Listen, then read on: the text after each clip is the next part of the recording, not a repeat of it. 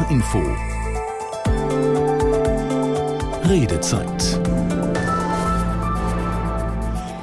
Mit Birgit Langhammer, schönen guten Abend, schön, dass Sie auch mit dabei sind. Unser Thema heute Skiheil. Welche Zukunft hat der Wintersport?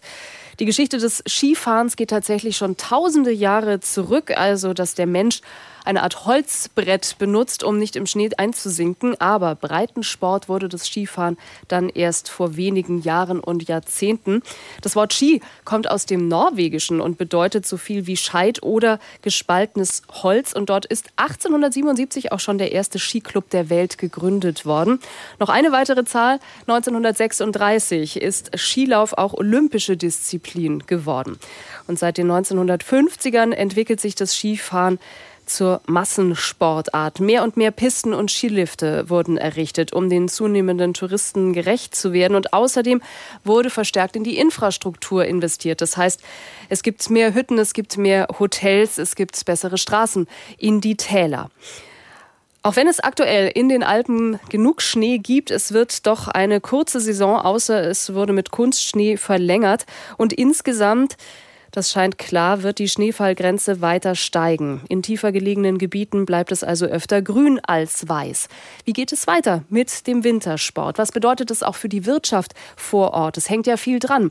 Gastronomie, Sportgeschäfte, Liftbetreiber. Was sind umweltschonendere Optionen als Beschneiung? Ganz andere Sportarten? All das wollen wir klären in dieser Redezeit, in der wir auch von Ihnen wissen wollen. Was meinen Sie, welche Zukunft hat Wintersport?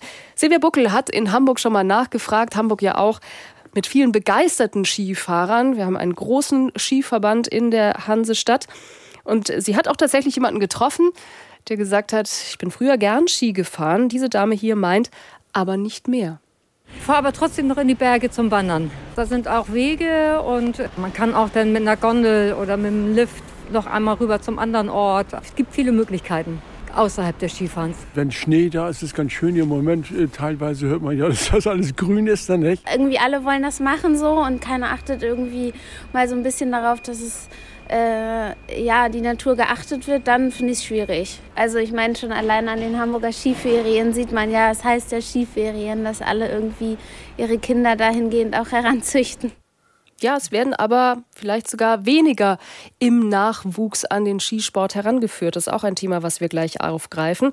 Was meinen Sie? Ist Skifahren, ist Snowboarden noch zeitgemäß? Dann rufen Sie gerne durch. 08000 441777 ist die Telefonnummer ins Studio.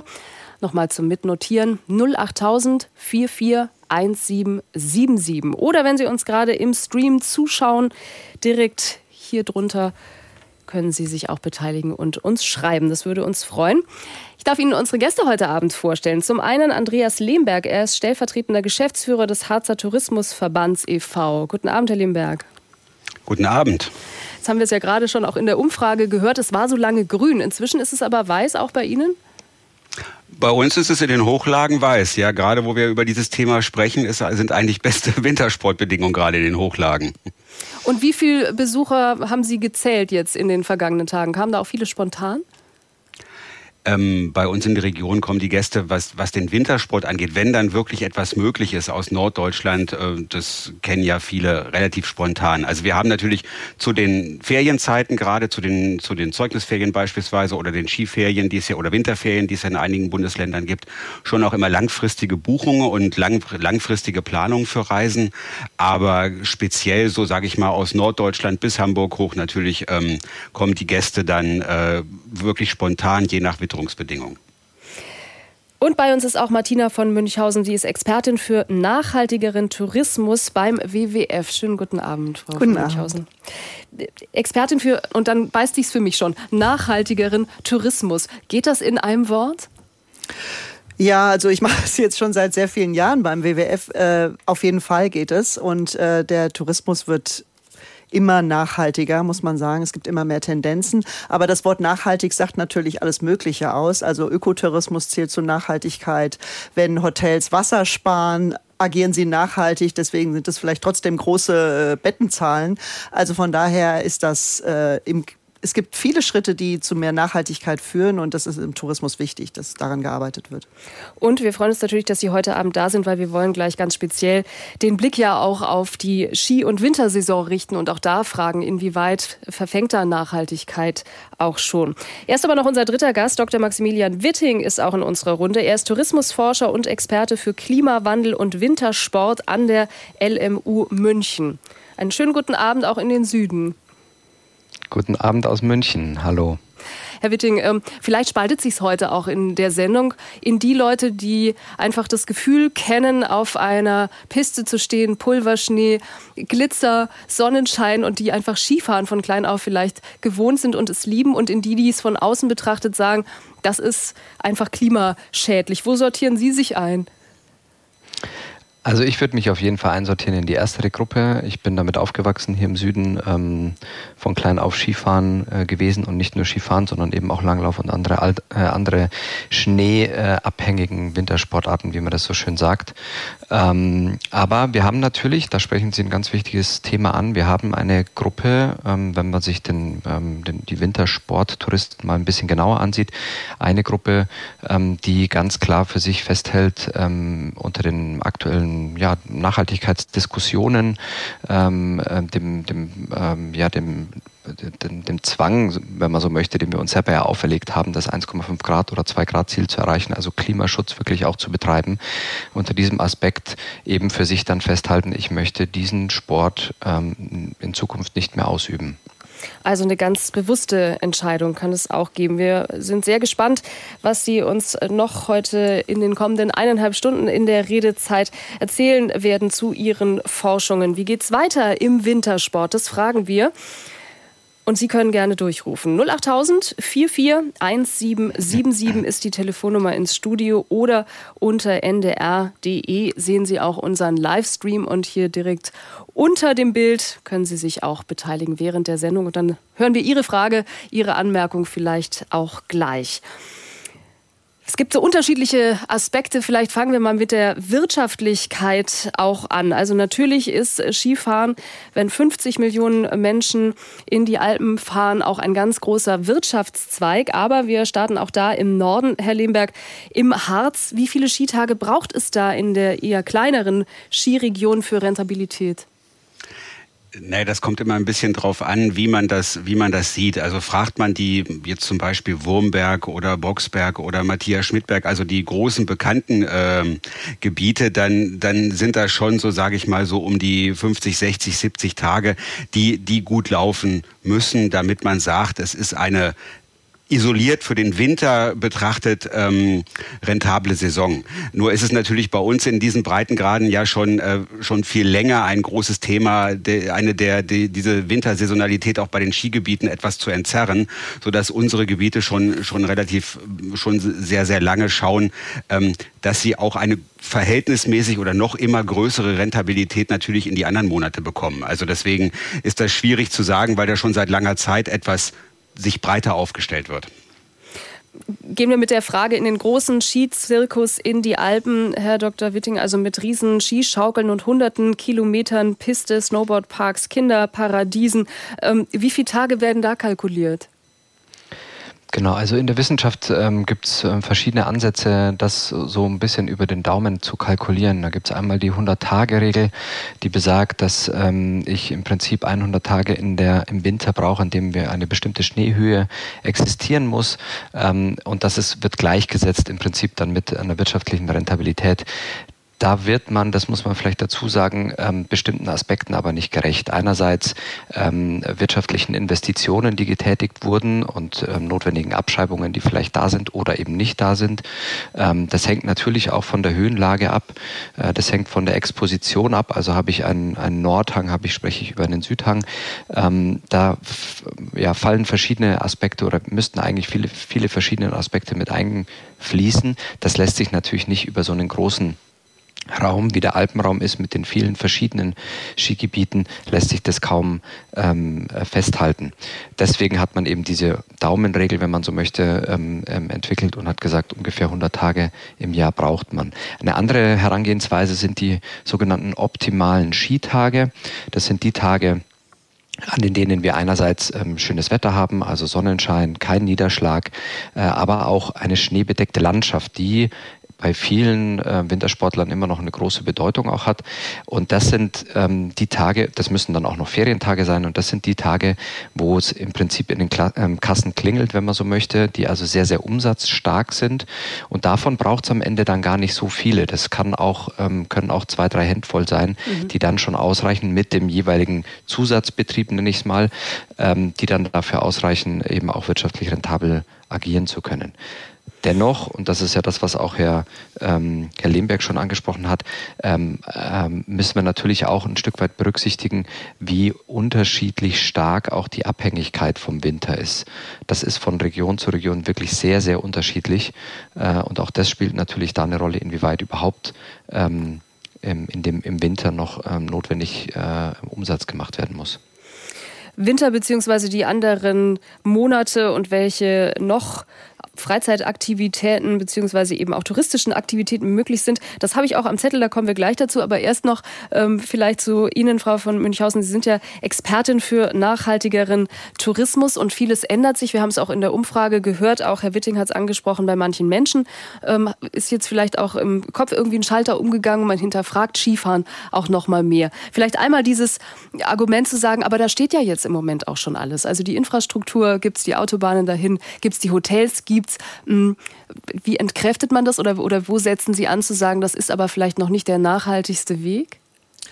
Also, dass, äh, dass viele große Skigebiete, gerade diese Mega-Skigebiete in Österreich, Schweiz oder Frankreich, die wir haben, die äh, ja schon sozusagen Naturzerstörung mit sich gebracht haben, indem die Pisten, äh, die Wälder gerodet wurden, die Pisten planiert wurden, alles kanalisiert, industrialisiert wurde. Da äh, ist es natürlich wichtig, dass man jetzt dann ähm, immer sukzessive, was ja auch teilweise geschieht, auf modernere Technik einsetzt. Energie spart, äh, Wasser spart, äh, um sozusagen den, den Fußabdruck zu, zu verringern. Eine ähm, ja, eine Rückentwicklung. Im Moment steht sie nicht an. Also wenn sie mal ansteht, wird das äh, Jahrzehnte dauern oder noch länger und wird viele, viele äh, Euros kosten. Äh, das kann man sich gar nicht vorstellen, was da die Renaturierungskosten sind, die da auf uns zukommen. Aber was natürlich im Moment unter der äh, Lage auch äh, Klimawandel nicht möglich sein sollte, ist, dass man weiterhin ausbaut. Dass man nochmal sagt, wir brauchen nochmal 200 Kilometer, Pistenkilometer mehr, wir brauchen Gletscherzusammenlegungen, also Ausbau und Erweiterung sollte tunlichst jetzt unterlassen werden. Und hat sich da aber nicht auch schon was verändert, wenn wir jetzt schon von diversen Fällen hören, im Allgäu, aber auch in Österreich, wo auch wirklich Bürger, auch Menschen, die quasi daran verdienen könnten, wenn mehr Tourismus käme, wenn selbst die sagen, stopp, es geht uns uns äh, zu weit. Also es sind ja ein paar Projekte auch wirklich schon mit Bürgerbeteiligung abgesagt worden. Es sind äh, größere Projekte äh, in letzter Zeit abgesagt worden. Und äh, ich glaube, die Politik oder die Gerichte teilweise haben es ja auch dann ähm, äh, beschlossen und gesagt, das geht so nicht, das widerspricht äh, Naturschutzgesetzen oder dem Alpenplan. Ähm, es, ist die, es ist wahrscheinlich noch nicht mal so sehr die lokale Bevölkerung direkt, die betroffen sind, obwohl da natürlich auch äh, irgendwann genug ist genug ist. Ja? Aber es ist die Bevölkerung insgesamt, die sagt, äh, wir, wir haben schon so viel, äh, wir brauchen nicht mehr und das, äh, das, das schadet uns. Das, das kann so nicht weitergehen. Skiheil, welche Zukunft hat der Wintersport? Das ist das Thema der Redezeit heute Abend. Rufen Sie gerne an 08000 44 1777. Nochmal die Telefonnummer 08000 441777. Was planen Sie für die Skiferien oder für die Winterferien? Sind Sie vielleicht früher gerne Ski gefahren, aber äh, kommen jetzt doch auch ins Überlegen? Oder gehört Skiurlaub für Sie einfach zum Jahr mit dazu? All das würden wir gern wissen. 08000 441777. Heute konnten Sie uns natürlich äh, wie gewohnt auch den ganzen Tag über schon Mails schreiben. Eine hat uns erreicht von Han aus Hannover von Thomas Schwan. Er schreibt, Skifahren ist ein toller Sport, Fragezeichen. Vor allem schon immer eine ökologische Katastrophe. Das konnte man auch schon vor 40 Jahren wissen. Ich hatte aus diesen Gründen noch nie Lust, diesen Sport zu betreiben. Reaktion bislang, du Spaßbremse. Und jetzt switchen wir um auf nachhaltig. Das ist Etikettenschwindel. Die Belastung der Natur bleibt. Kunstschnee mit Ökostrom bleibt ein Leichentuch für die Natur. Vielleicht da auch gleich nochmal zu Ihnen ähm, zurück, Frau von Münchhausen. Also wenn wir davon sprechen, dass es jetzt darum geht, neue Technik anzuwenden, vielleicht auch weniger Schnee, weniger, weniger Wasser für Schneeherstellung zu brauchen oder weniger ähm, Energie oder eben, wenn wir hören, dass Photovoltaikanlagen mhm. aufgestellt werden. Es bleibt aber ja dabei, so wie Herr Schwan das auch schreibt, Kunstschnee ist Kunstschnee am Ende und auch schlecht für die Böden zum Beispiel? Ja, Kunstschnee ist Kunstschnee und vor allen Dingen äh, die, die Infrastruktur, die geschaffen wurde, hat einfach äh, die äh, Natur oder die Landschaft oder die Almen oder die Wiesen ähm, zerstört. Und äh, die, das ist natürlich da. Also auch wenn man jetzt an sagt, okay, man wird effizienter, äh, man hat äh, eine bessere Energiebilanz oder man spart Wasser ein. Nichtsdestotrotz ist das ein Einschnitt in der Natur und die ähm, ja, die Skifahrer und Skifahrerinnen, die in den Alpen Skifahren und sagen, wir haben hier so ein, wir haben so ein Naturerlebnis. Natürlich ist es ein Naturerlebnis. Man ist draußen, man sieht die Bergkulisse, aber man muss sich doch im Klaren sein, dass man auf einer künstlichen Autobahn fährt, die mitten durch die Alpen gebaut wurde. Und das ist einfach Fakt. Also das ist äh, hm. nun mal die Grundlage von äh, alpinen Skifahren zu Alternativen natürlich auch bald gleich in dieser Sendung. Aber ich versuche noch, noch versuche ich die Chronologie ein bisschen zu halten, denn wir haben auch noch eine Mail bekommen aus dem Harz, aus Braun, zum Harz aus Braunschweig. Äh, Ralf Niemeyer schreibt uns, die Harzgemeinden sollten unbedingt weiter Wintersport anbieten, solange das wirtschaftlich darstellbar ist. Herr Lehmberg, Sie haben die Zahlen für den Harz ja im Blick, haben gerade auch schon gesagt, Wintersport spielt da auch eine Rolle, aber eben nicht die größte. Wenn wir noch mal kurz beim Thema Schneekanonen bleiben und eben auch bei künstlicher Unterstützung. Wie sieht es da im Harz aus? Wie viel haben Sie da schon zugebaut oder steuern Sie noch zu? Also mir ist jetzt nicht bekannt, dass aktuell noch mehr äh, in die Richtung gebaut werden soll. Und es ist ja ähm, ohnehin, was sage ich mal, was was künstliche Beschneiungsanlagen angeht, ist der Harz ja der Harz an sich keine große Region, was Alpinsport angeht, äh, so dass es sich auf drei, vier, fünf äh, Gebiete beschränkt. Das größte und bekannteste ist in dem Fall, wo auch ja wirklich in den letzten Jahren, in den letzten Jahren beziehungsweise vor 10, 12, 15 Jahren noch mal ordentlich investiert wurde, ist der Wurmberg. Es gibt gibt noch andere Gebiete, die auch äh, praktisch mit künstlicher Beschneiung arbeiten, die sie auch aktiv einsetzen, wenn die, ähm, wenn, wenn die Bedingungen es zulassen. Aber es ist jetzt aktuell bei uns in der Region äh, nicht so, dass uns bekannt ist, dass dort zumindest in eine Erweiterung, in eine Modernisierung, das mag sein, in eine, ähm, in eine Form der, sage ich mal, effizienteren und wie gesagt, da lässt sich drüber streiten natürlich, das ist mir wohl bewusst, aber auch dann doch äh, ja effizienteren, ökonomischen, gegebenenfalls auch ökologischere Weise investiert werden kann. Das ist der Fall, ja. Das äh, spiegeln uns auch die, äh, die, die Betreiber der Gebiete wider. Aber eine Erweiterung ist in dem Fall nicht geplant und streng genommen auch eigentlich in der Region auch nicht möglich. Was ist denn möglich bei Kunstschnee? Ich bin äh, wirklich froh, Herr Witting, dass Sie heute Abend teilnehmen. Sie sind ja Experte für den Klimawandel und Wintersport und haben schon viel geforscht und können uns auch noch mal genau erklären. Also das klingt ja erstmal sagenhaft. Man stellt Maschinen auf, macht Wasser rein und dann kommt Schnee raus, der ähm, ein, ein Wintersportvergnügen verlängern kann. Jetzt wissen wir inzwischen alle um die ökologischen ähm, Nachteile. Klar, man muss das schon richtig einordnen, aber das ist auch auch gar nicht unbegrenzt möglich. Also man kann nicht überall und zu jeder Zeit Kunstschnee herstellen. Da braucht es schon auch noch ein bisschen die Umgebungstemperaturen zum Beispiel. Genau, absolut richtig. Entschuldigung, ich würde noch eine Sache kurz äh, aufgreifen wollen, die jetzt äh, vorhin bei der Mail auch mit angesprochen wurde, ähm, äh, weil da ab und zu auch mal ähm, äh, ja nicht ganz Klarheit darüber herrscht. Also in Deutschland ist es auf jeden Fall im, bei der ähm, Erzeugung von technischem Schnee so, dass äh, Zusatzstoffe, die dem Wasser beigemischt werden könnten, um, äh, um ähm, ja noch, noch ähm, mehr quasi an Schnee zu produzieren, auch bei höheren Temperaturen verboten sind und dementsprechend ähm, es sich tatsächlich bei der Erzeugung von technischem Schnee in Deutschland nur um den Mix aus Strom und Wasser handelt, der dafür notwendig ist. Mhm. Genau. Und dann zu dem. Aber zu wenn wir gerade dabei sind, Herr Witting, ja. und Sie, ja. Sie sind ja so allwissend, was das alles angeht, in welchen Ländern, also es ist ja, wir sprechen heute natürlich über Deutschland und auch über Österreich, also die Alpenregion im Erweiterten, aber in welchen Ländern wird dazu gemischt? Ähm, soweit ich ähm, äh, das beurteilen und wiss, beurteilen kann so und weiß, ist es auf jeden Fall in der Schweiz mhm. auch möglich, ähm, dass dort beigemischt werden kann. Mhm. Ähm, wie es in, in Österreich, glaube ich, ist es auch verboten, in Norditalien müsste ich jetzt nochmal recherchieren, wie es da genau der Fall ist. Also das heißt, wir haben schon eine unterschiedliche Gesetzgebung auch in, äh, in, in den Alpen in Europa. Ähm, und das ja, das, das ist eine Grundlage, die natürlich einen, einen, großen Unterschied macht, auch was, was die Möglichkeiten angeht, quasi jetzt von, von Betreibersicht. Ja. Ähm, nur das, was Sie vorhin schon angedeutet haben, muss man natürlich im Blick halten.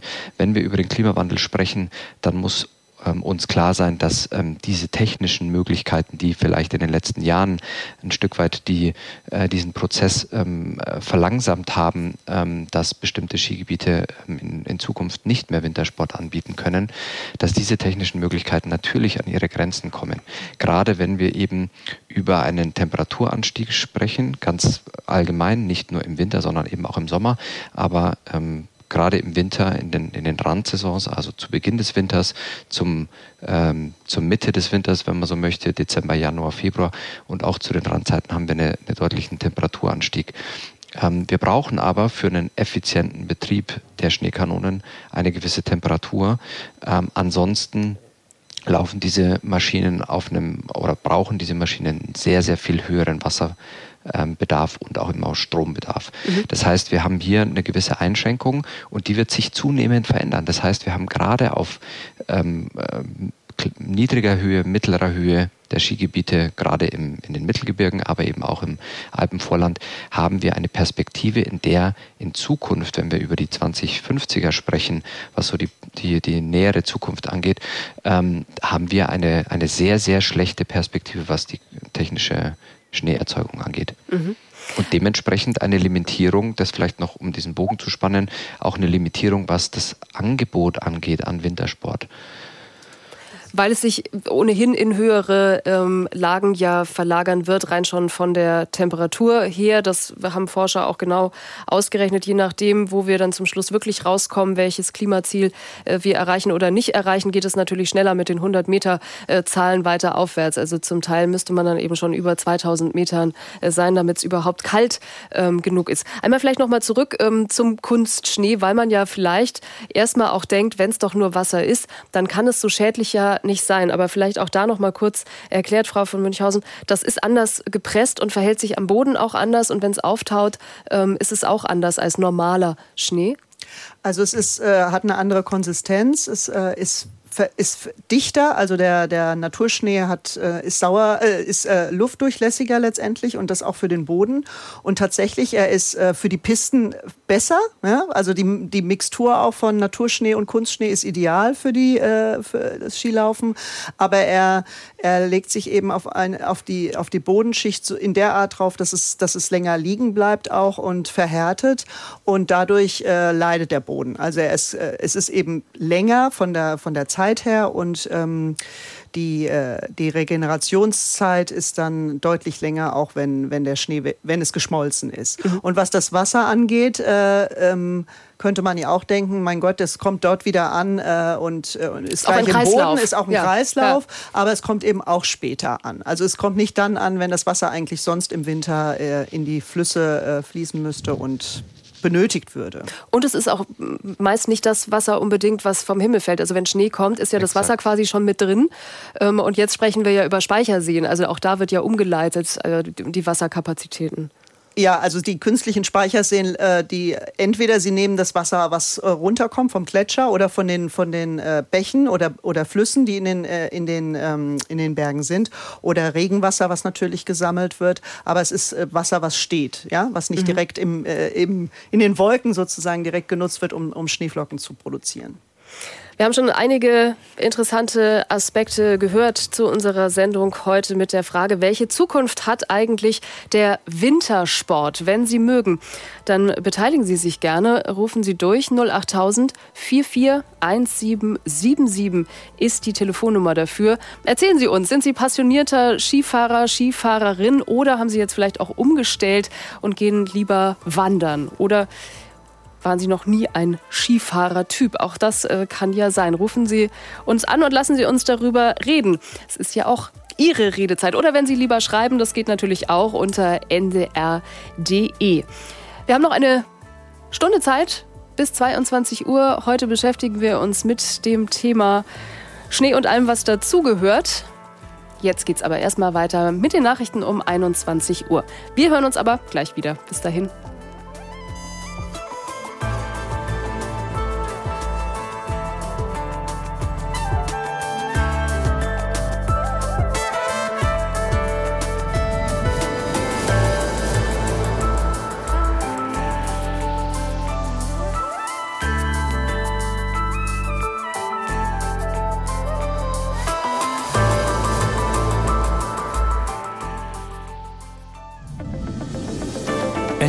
Info. Die Nachrichten. Um 21 Uhr mit Wolfgang Berger. In den Erdbebengebieten in der Türkei und Syrien ist neben der Suche nach Verschütteten die Versorgung der Obdachlosen die wichtigste Aufgabe der Hilfskräfte. Lkw der Vereinten Nationen warten an der türkischen Grenze darauf, in den Nordwesten Syriens zu gelangen. Aus New York Antje Passenheim. Der Koordinator für humanitäre Hilfe in Syrien, El Mostafa Ben Lamli, erklärte, elf Millionen Menschen seien von dem Erdbeben betroffen. In der Stadt Aleppo sei die Lage besonders schlimm. Ein Drittel der Häuser sei beschädigt oder kollabiert. 30.000 Menschen lebten in Notunterkünften. Sie litten vor allem unter der großen Kälte und brauchten dringend Decken und warme Kleidung. Helfer versorgten sie mit Wasser und Lebensmitteln. Zur medizinischen Hilfe gehörten auch Cholera-Impfungen. Wegen der schlechten Hygienesituation befürchten die Helfer den Ausbruch solcher Krankheiten. Bundeskanzler Scholz ist überraschend zu einem Besuch nach Paris aufgebrochen. Er trifft am Abend den ukrainischen Präsidenten Zelensky und Frankreichs Staatschef Macron. Bei dem Gespräch geht es um weitere Unterstützung der Ukraine gegen Russland. Morgen ist dazu auch ein EU-Sondergipfel geplant. Der russische Botschafter in Deutschland hat die Genehmigung der Bundesregierung kritisiert, bis zu 178 Leopard 1 Kampfpanzer an die Ukraine zu liefern. In einem Interview sagte Netschajew, mittlerweile sei die Haltung der Bundesregierung unberechenbar geworden. Aus Köln Stefan Lag. Erst habe Berlin Schutzhelme geliefert, dann Munition, Luftabwehrsysteme, Haubitzen und Schützenpanzer. Mit den Kampfpanzern vom Typ Leopard 1 und 2 sei man bei Offensivwaffen angelangt, so Botschafter Netschajew. Hätte es ursprünglich noch Tabus für die Bundesregierung gegeben, etwa die Haltung, keine Waffen in Konfliktgebiete zu liefern, so sei diese rote Linie schon längst überschritten worden. Der russische Botschafter äußert in dem Interview auch Zweifel an der Zusicherung von Bundeskanzler Scholz, keine Kampfjets in die Ukraine zu liefern. Die frühere Bundeskanzlerin Merkel hat den Friedenspreis der UNESCO erhalten. Die UN-Kulturorganisation würdigt damit Merkels Flüchtlingspolitik aus dem Jahr 2015, als Deutschland mehr als 1,2 Millionen Schutzsuchende aufnahm. In ihrer Dankesrede verwies die CDU-Politikerin auf immer neue Krisenherde in der Welt und appellierte, Konflikte friedlich zu lösen. Der erste FC Nürnberg steht als einziger Zweitligist im Viertelfinale des DFB-Pokals. Gegen Fortuna Düsseldorf setzten sich die Franken mit 5 zu 3 im Elfmeterschießen durch. Soweit die Meldungen. Und das Wetter in Norddeutschland. In der Nacht trocken plus 2 bis minus 8 Grad. Morgen anfangs heiter, später dichte Wolken an den Küsten, Schauer maximal 3 bis 6 Grad. Am Freitag unbeständig und windig, etwas Regen möglich, 2 bis 8 Grad. Am Samstag wolkig und gebietsweise Schauer bei 3 bis 10 Grad. Und das waren die Nachrichten. NDR Info Redezeit Am Mittwochabend herzlich willkommen. Wir sprechen heute über Wintersport und fragen, welche Zukunft hat er? Skifahren ist ein toller Sport, wirtschaftlich bedeutend für viele Regionen, auch im Norden, auch im Harz. Aber ist er angesichts wärmerer Winter und ökologischer Krisen wirklich noch zeitgemäß? Gibt es ausreichend nachhaltige Konzepte und wie lässt sich bereits jetzt Skitourismus am klimafreundlichsten gestalten? Unsere Gäste, ich stelle sie noch mal kurz vor. Andreas Lehmberg, stellvertretender Geschäftsführer des Harzer Tourismusverbands e.V., Martina von Münchhausen, Expertin für nachhaltigeren Tourismus beim WWF und Dr. Maximilian Witting, er ist Tourismusforscher und Experte für Klimawandel Klimawandel und Wintersport an der LMU München. Und wir haben ja, wenn Sie uns schon in der ersten halben Stunde zugehört haben, einiges über Kunstschnee gehört, auch darüber, dass mutmaßlich in den kommenden Jahren, Jahrzehnten die Schneefallgrenze ja weiter steigt. Also wie gehen wir damit um? Jetzt haben wir Thorsten Plau in der Leitung aus Hamburg. Schönen guten Abend. Ja, schönen guten Abend. Herr Plau, sind Sie Skifahrer? Nein, bin ich nicht. Aber ich finde, man sollte den Leuten die Freizeit so gestalten lassen, wie sie es möchten. Wir hatten jetzt lange genug Corona, keiner konnte irgendwo hinfahren. Und ich finde, dass, also wenn das ökologisch äh, nicht sinnvoll ist, wieso fahren die Leute auf die Philippinen oder nach Manila oder irgendwo hin? Ich verstehe das nicht. Mhm. Skifahren ist für viele Leute eine wirklich gute Sportart. Ne? Ja. Da hätte ich jetzt gerne mal die Meinung aus der Runde gehört. Machen wir, Herr Plau. Herzlichen Dank für Ihren Anruf. Also das Argument kurz zusammengefasst ist, viele Leute fahren ja auch woanders hin. Tauchen ist, glaube ich, auch nicht unbedingt äh, nachhaltig oder er hat jetzt gerade eben Fernreisen auch angesprochen. Vielleicht mögen Sie anfangen, Frau von Münchhausen. Kann man das gegeneinander stellen? Reisen und Skifahren? Freizeitverhalten? Also, also, wenn man jetzt eine, Fer eine Fernreise äh, auf die Philippinen oder Malediven, den Flug mit, äh, mit einem ähm, Skiurlaub vergleicht, also was den Klimafußabdruck angeht, dann schneidet die Fernreise natürlich deutlich schlechter ab. Also wir haben das ja schon mal, äh, wir haben ja schon mal den Klimafußabdruck von verschiedensten beliebten Urlaubsreisen der Deutschen berechnet.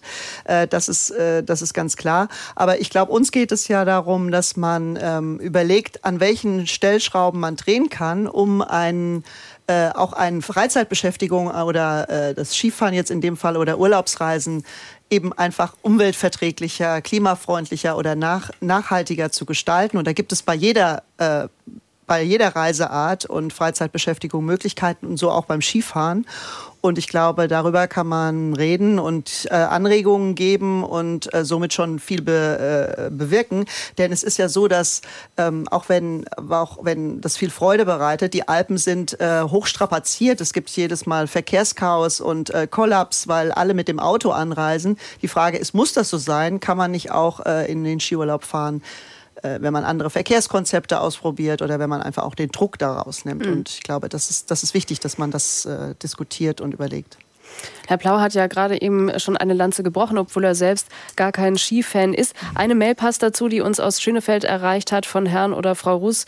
Die schreibt, Skifahren ja, auf alle Fälle. Bezüglich Autoverkehr in die Gebiete sollte die Bahn wieder Auto- und Nachtzüge bezahlbar einführen. In den Skigebieten sollten die Teilnehmer mit elektrischen Shuttles oder per Gondel Umlaufbahn transportiert werden. Wäre das, Herr Witting, vielleicht schon ein weiterer Schritt, um eben auch da den CO2-Abdruck zu senken? Weil ich habe auch irgendwo eine Zahl gelesen, dass die Anreise mit äh, CO, da gibt es schon den höchsten CO2-Verbrauch beim Skifahren. Genau, also Herr Plau hat, ähm, hat einen guten Punkt gebracht ähm, aus meiner Sicht, weil ähm, es, glaube ich, in dieser ganzen äh, Diskussion darum, äh, wie können wir, ähm, jeder Einzelne von uns, einen Beitrag leisten, um eben unsere gemeinsam gesteckten Ziele auch zu erreichen, wenn wir über den Klimaschutz sprechen äh, und die Paris-Ziele da in den Blick nehmen, ähm, dann glaube ich, ist es wenig hilfreich, jetzt bestimmte Tourismusformen ähm, ja ein Stück weit da den Finger drauf zu zeigen und zu sagen, das geht nicht, das ist, das ist, ähm, das ist nicht ökologisch, sondern ich ähm, würde da absolut von, äh, von der Argumentation her auch von Frau Münchhausen ähm, äh, ja, beipflichten und sagen, es geht darum, äh, bestimmte Aspekte zu verbessern, um eben auch den, den einzelnen Gästen zu ermöglichen, da einen eigenen Beitrag zu leisten. Mhm. Eine Möglichkeit, und das haben Sie gerade eben schon angesprochen, ist die Anreise, je nachdem, wie man den CO2-Fußabdruck berechnet. Da gibt es unterschiedliche Annahmen auch im Vorfeld und verschiedene Methoden. Ähm, äh, komm, kommt man auf einen auf unterschiedliche Ergebnisse, aber man kann so über den Daumen sagen, zwischen 50 und 70 Prozent ähm, des CO2-Fußabdrucks ähm, einer, einer Winterreise macht die Anreise aus, je nachdem natürlich auch, wie weit man entfernt ist, wie lange man sich ab, äh, aufhält am, vor Ort. Ähm, aber da sieht man schon daran, dass man auf jeden Fall auch durch die eigene Anreise dort Möglichkeiten schaffen kann. Nur, und das glaube ich gehört auch zu der, zu der Wahrheit dazu, ähm, ist, dass gerade die letzte Meile, also die die, der, der letzte Weg hin zu meiner Unterkunft oder hin ins äh, Skigebiet oder hin zur Langlaufloipe, das ist was, was ähm, noch, wo noch sehr, sehr viel Nachholbedarf ist, auch ähm, von Seiten der Regionen und der Gebiete, mhm. äh, um das wäre eben dann auch diese grade, Anreise attraktiv zu machen. Das wäre der gerade erwähnte Shuttle, ähm, der dann in den Skigebieten selber eben auch besser laufen müsste, wie wir gerade von Herrn oder Frau Russ gelesen haben. Absolut, das wäre mhm. eine Möglichkeit. Ne? Also ist natürlich bei einer Winterreise muss man immer auch äh, mit berücksichtigen. Wir sprechen da über eine größere Menge an Gepäck, die man mit sich führt, wenn man seine ähm, ähm, Langlauf-Equipment dabei hat oder seine Ski äh, zusätzlich mit dem Übernachtungsequipment. Das ist natürlich ein bisschen mehr, ähm, was man da mit sich rumschleppt als äh, mhm. Vergleich zu einer Sommerreise. Ja. Aber genau das ist eine Möglichkeit. Und das wäre gerade auch mein Punkt gewesen, den ich gerne in den Harz weitergegeben hätte. Herr Lemberg, wie kommt man bei Ihnen äh, bis zum Skilift? Und die meisten, ich kenne Sie aus dem Verkehrsservice, wenn wir normalerweise bei NDR Info lange Staus äh, vorlesen. Ähm, auch da kommt natürlich die Blechlawine bei Ihnen angerollt. Aber da muss man ja auch wirklich auf der anderen Seite sagen, ich glaube, bei kaum einem anderen Hobby hat man so viel Zeug dabei wie beim Skifahren, mit äh, Helm im besten Fall noch, dicken Klamotten, dünnen Klamotten, Skistiefeln und das alles in der Familie noch mal 4 Da habe ich auch ein Verständnis für ein Auto. Ja, da kommt, also da kommen ja speziell für den Harz. Wir haben jetzt viel über die Alpen gesprochen, ne, wo ja für uns als Norddeutsche, wenn wir, wenn wir, wenn wir hier ja in, aus der Perspektive äh, sprechen, natürlich ohnehin eine weite Anreise, ein größerer Aufwand, auch meistens eine längere Reise damit verbunden ist. Eine Woche, zehn Tage, so ein Skiurlaub. Ähm, beim Harz kommt ja noch hinzu, ich hatte es ja am Anfang schon mal gesagt, dass, äh, dass wir speziell aus Norddeutschland, wenn das Wetter und die Witterung entsprechend ist, ganz, ganz viele Tagesgäste und spontan ähm, Gäste haben, die, Sie haben es eben gerade angedeutet, natürlich äh, dann auch entsprechend mit viel Gepäck kommen. Und da ist dann natürlich die Hochlagen des Harzes, ähm, da gibt es nicht unendlich viele Straßen dorthin. Und äh, da gibt es auch keine bis in die Gebiete rein, schon seit Jahrzehnten leider keine Bahnverbindung mehr, das muss man sagen. Und ähm, da ist es auch natürlich nur, das ist genau der Punkt aus dem Verkehrsfunk, äh, immer schwierig, weil natürlich selbst wenn man auf den ÖPNV umsteigt, bei der letzten Meile man dann doch wieder auf diese Straße angewiesen ist.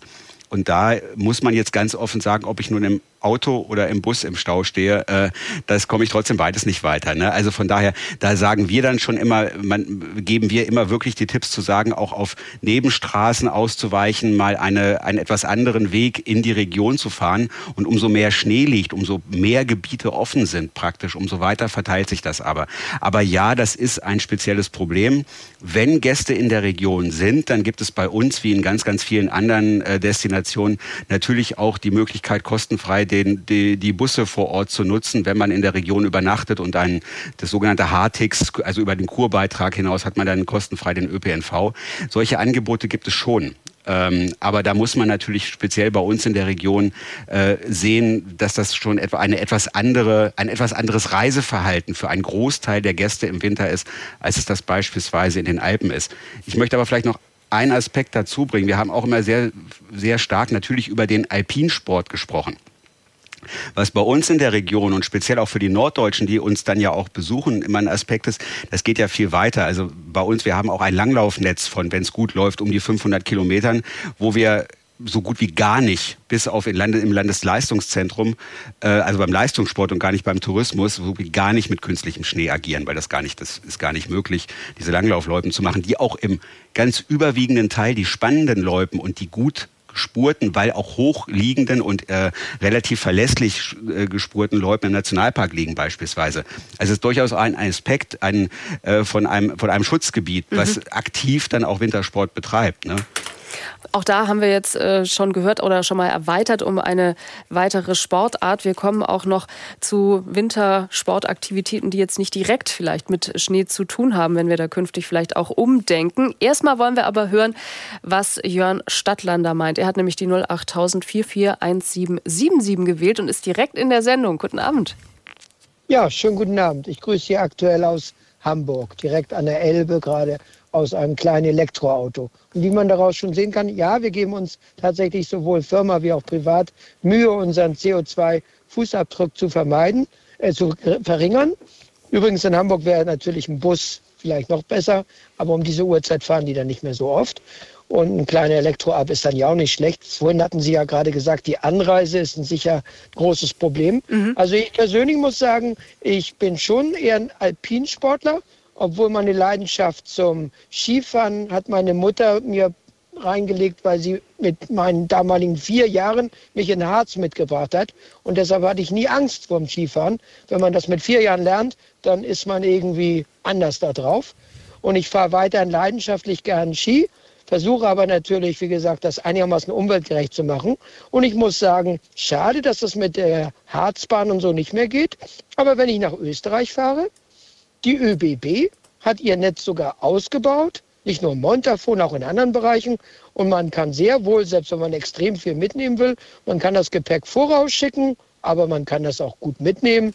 Und die Deutsche Bahn ist zwar nicht so besonders pünktlich geworden, nein, das ist schlechter geworden, aber mit der Bahn kann man sehr wohl anreisen und vor Ort ist es meist noch so geregelt, dass man von dem Skiort ins Skigebiet kann und da gibt es auch Busse. Da kann also der Harz gerne auch mal vom Ausland lernen.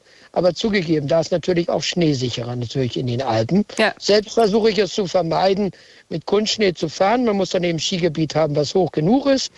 Und ich fahre auch nicht irgendwie nachts, wenn das beleuchtet werden muss. Aber mhm. zugegeben, ich habe da auch Glück und ich muss auch sehr oft sogar südlich die Alpen, auch geschäftlich, sodass ich nicht dann fahren muss, ich kann mir eben mehr aussuchen. Aber ja. wenn eine Familie Urlaub gebucht hat, dann muss natürlich schneesicher sein. Und da sehe ich natürlich Schwierigkeiten in Zukunft für den Harz. Ja. Und die Anreise könnte definitiv in ganz Deutschland viel besser mit ÖPNV sein. Wir reden immer darüber. Aber in den letzten Jahren sind andere Länder besser geworden und Deutschland irgendwie nicht. Herr Stadtlander, herzlichen Dank für Ihren Anruf. Dankeschön auch für die vielen Optionen, die Sie aufgezeigt haben. Und ähm, die ÖBB fährt ja inzwischen auch bis nach Hamburg mit einem Nachtzug. Also zumindest bis nach Österreich käme man im Moment ja mit so einer Verbindung ähm, sogar. Ein Punkt äh, nehme ich gerne mit, Herr Stadtlander, den Sie gerade angesprochen haben, nämlich, dass man in höhere Lagen ausweichen muss. Herr Witting, Sie sind Experte für den Klimawandel und auch den Wintersport. Vor Ort bereitet man sich ja zum Teil auch schon vor und gerade in den letzten Wochen waren ja die niedrigeren Gebiete auch wirklich schier verzweifelt, weil es keinen Schnee gab und wenn man dann gesehen hat, teilweise sogar bis zum All, vom All aus, diese weißen Linien wie Adern, die sich durch Alpen, die Alpen gezogen haben, weil das alles äh, Kunstschnee war und rundrum alles grün, dann hat es auch ein paar Leuten aufs Gemüt geschlagen. Auf der anderen Seite hören wir aber ja auch, dass gerade die höher gelegeneren äh, Skigebiete mit einem Boom rechnen. Und da braucht es vielleicht gar keinen Kunstschnee, weil wenn der Klimawandel kommt, heißt es auch, es gibt feuchtere Winter. Das heißt, da oben schneit es dann sogar erstmal noch mal mehr?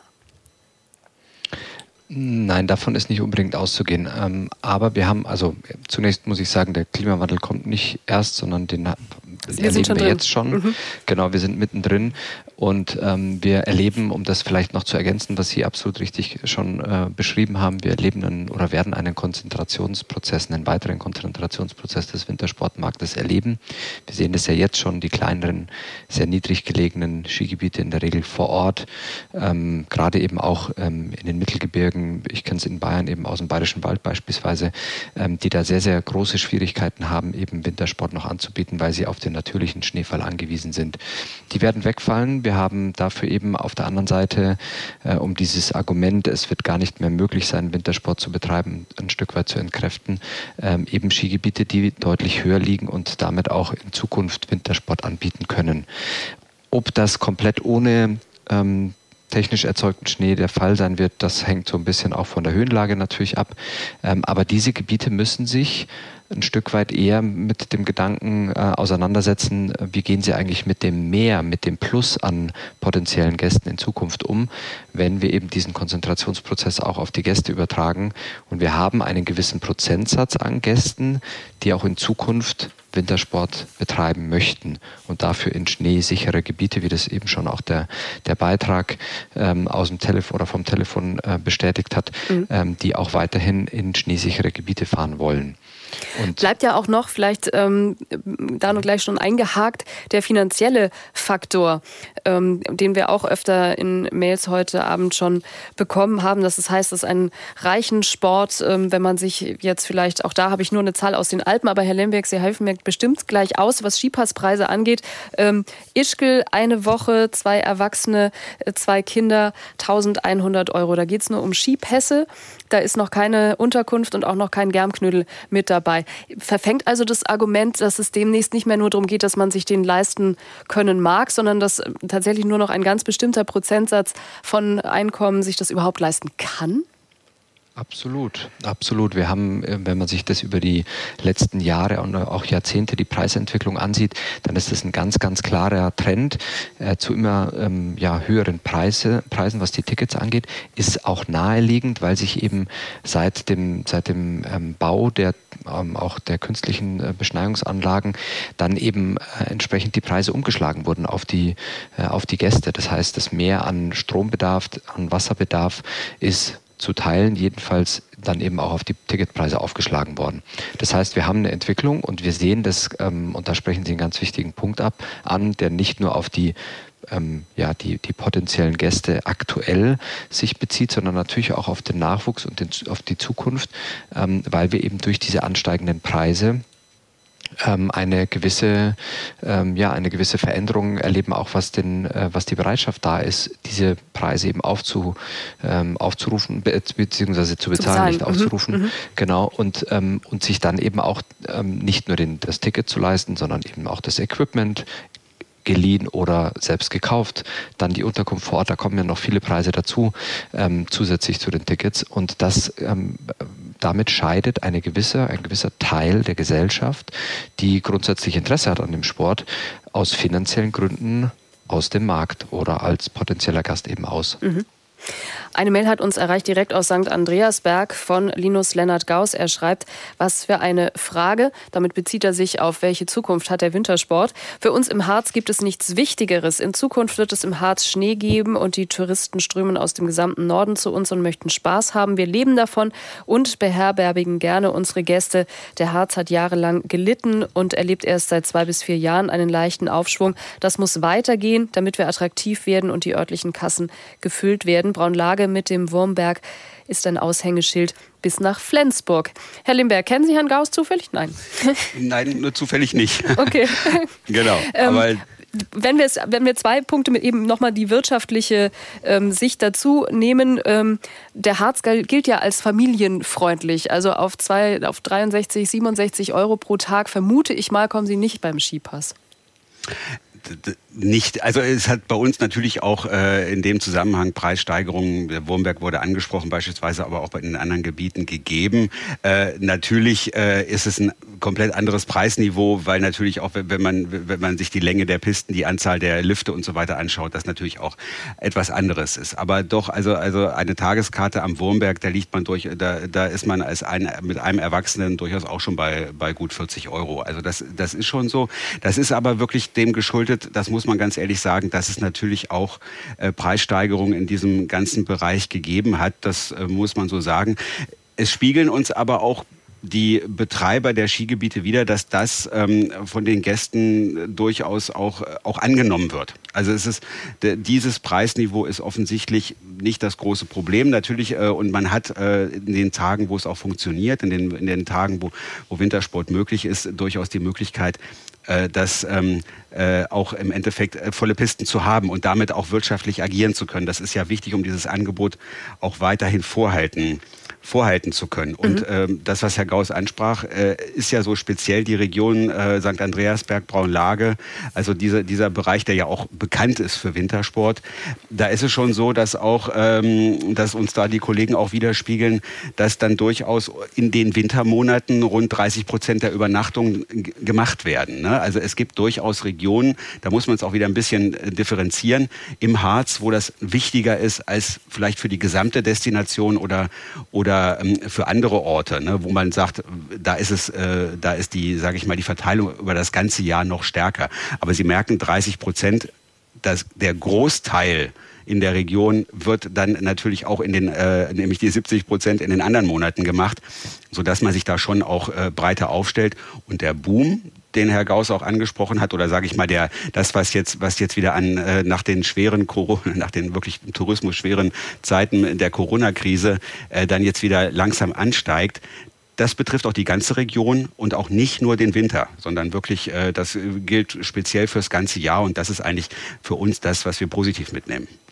Und wenn wir jetzt einmal schon äh, dabei sind, Sie haben ja auch schon eingangs gesagt, Wintersport ist für Sie eben nicht äh, der größte Punkt im Harz, selbst wenn Norddeutschland bei der ersten Schneeflocke immer sofort auf den äh, Wurmberg guckt. Was für Konzepte haben Sie schon entwickelt im Harz, weil ja Winter durchaus auch eine Rolle spielt inzwischen? Ähm, also im Kern geht es ja darum, dass, dass wir praktisch das, wofür der Harz äh, für die in dem im, ich sag mal, im Rest des Jahres ne, steht, in den in den äh, neun anderen Monaten, ähm, nämlich das Thema in der Natur sein, Wandern, äh, Mountainbiken, aber auch die Kombination mit den kulturellen Highlights, dass das etwas ist, was wir im Endeffekt ähm, dann praktisch auch in auch stärker noch übers ganze Jahr und damit auch in die Wintermonate tragen. Also dieses in der Natur sein, äh, in einer Winterlandschaft, wenn sie auch nur ein bisschen weiß ist und vielleicht einfach für Klasse, für Ski Alpin nicht genug Möglichkeit hat, habe ich aber trotzdem die Möglichkeit, äh, draußen, draußen zu wandern, teilweise auch Mountain zu, Mountainbike zu äh, betreiben oder andere Sportarten zu machen. Und auch an den, wo wir heute ja häufiger darüber gesprochen haben, in den Alpinskigebieten ist es ja so, dass zum Beispiel diese, diese, die, die, Rodel, die Sommerrodelbahn oder so werden, werden sie benannt, mittlerweile ja Ganzjahresrodelbahnen sind, sodass praktisch auch man im Endeffekt auch ohne Schlitten, selbst wenn es nicht viel Schnee hat oder gar keinen Schnee hat, sogar im Winter rodeln kann. Natürlich ein anderes Erlebnis, ist es klar. Aber das Konzept geht dahin eigentlich, oder das ist wie der gesamten Region einfach die Breite des Angebots so zu präsentieren und so vorzuhalten, dass sie im gesamten Jahr auch gemacht werden wird. Ganz konkret vielleicht ein Beispiel, weil das natürlich ähm, wie gesagt, mit der Schneesicherheit immer ein großes Thema schon seit Jahren ist, äh, haben wir schon auch seit Jahren den Harzer Kulturwinter. Also wo beispielsweise kulturelle Einrichtungen äh, gerade in den, in den Wochen Anfang Februar oder Anfang Mitte Februar spezielle Angebote und auch wirklich besondere Angebote vorhalten, um damit Gäste zu locken. Ein Angebot, was man ja im, eigentlich in den Monaten gar nicht unbedingt erwartet. Aber einfach um, zu, um dort auch zu zeigen, was alles möglich ist. Ja, und es wird auch angenommen. Das wird angenommen, ja, ja. Dann wäre das ja tatsächlich schon eine Vorbildfunktion. Frau von Münchhausen, Sie nicken. Ist denn dieses andere Konzept oder eben so zumindest ähm, schrittweise vielleicht dann auch wegzugehen in Skigebieten, wo man ansonsten sehr viel beschneiden müsste. Ist das ein denkbarer Weg für Sie? Würde das etwas ausgleichen? Glauben Sie auch, dass Menschen das annehmen würden, dann vielleicht nicht mehr vier Tage auf die Piste gehen, sondern nur noch drei und dann eben auch andere Angebote mit annehmen? Also diese äh, gemischte Variante ist auf jeden Fall die Zukunft und ähm, sie müssen es ja. Also ich meine, es, für die niedrigeren Lagen ist es ja, es ist ja gar keine andere Option.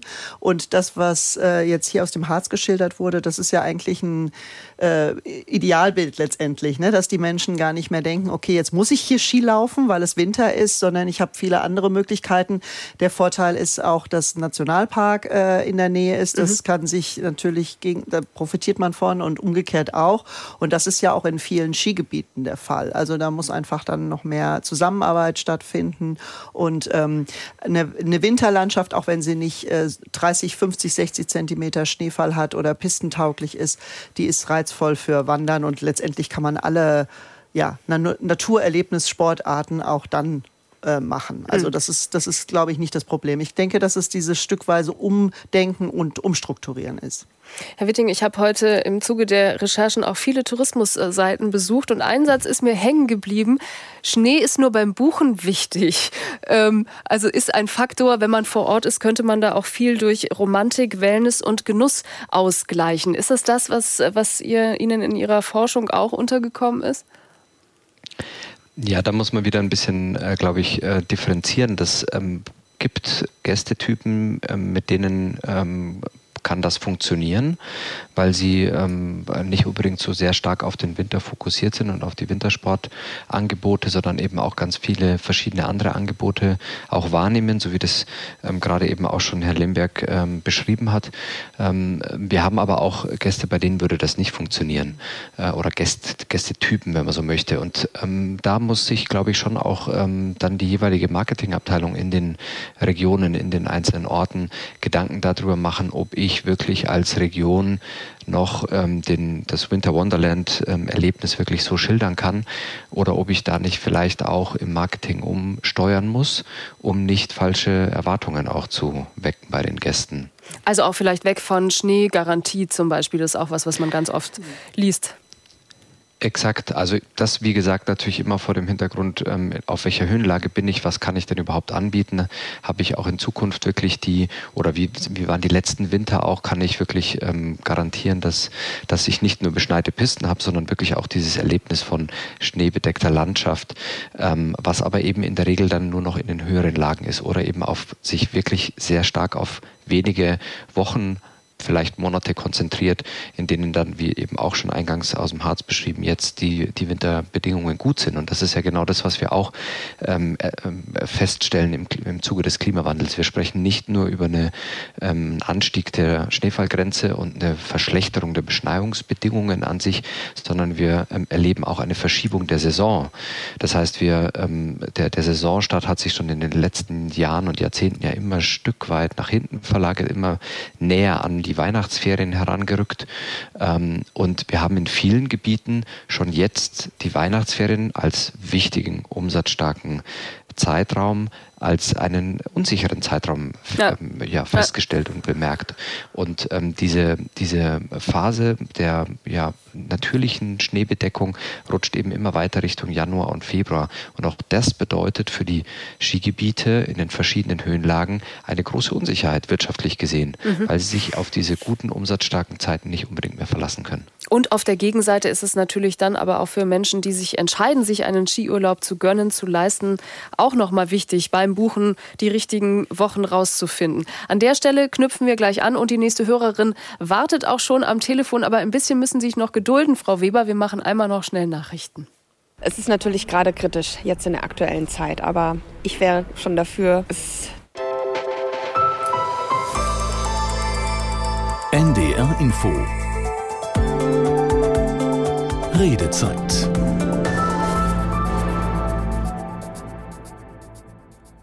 So, ich beginne mal mit den Nachrichten um 21.30 Uhr mit Wolfgang Berger. Nach der Erdbebenkatastrophe in Syrien und der Türkei ist die Zahl der Todesopfer auf mehr als 11.000 gestiegen. In beiden Ländern wurden mehr als 57.000 Menschen verletzt. Aus der NDR Nachrichtenredaktion Ines Bellinger. Bei der Suche nach Verschütteten bergen Rettungskräfte nach wie vor viele Leichen aus den Trümmern eingestürzter Gebäude. Vor allem in Nordsyrien ist die Lage weiter unübersichtlich, nicht zuletzt wegen der politischen Lage in dem vom Bürgerkrieg gezeichneten Land. In der Türkei räumte Präsident Erdogan Defizite im Krisenmanagement ein. Aus aller Welt trifft inzwischen Nothilfe in der Erdbebenregion ein. Auch die Mittel für humanitäre Hilfen werden aufgestockt. So stellt die Bundesregierung weitere 26 Millionen Euro zur Verfügung.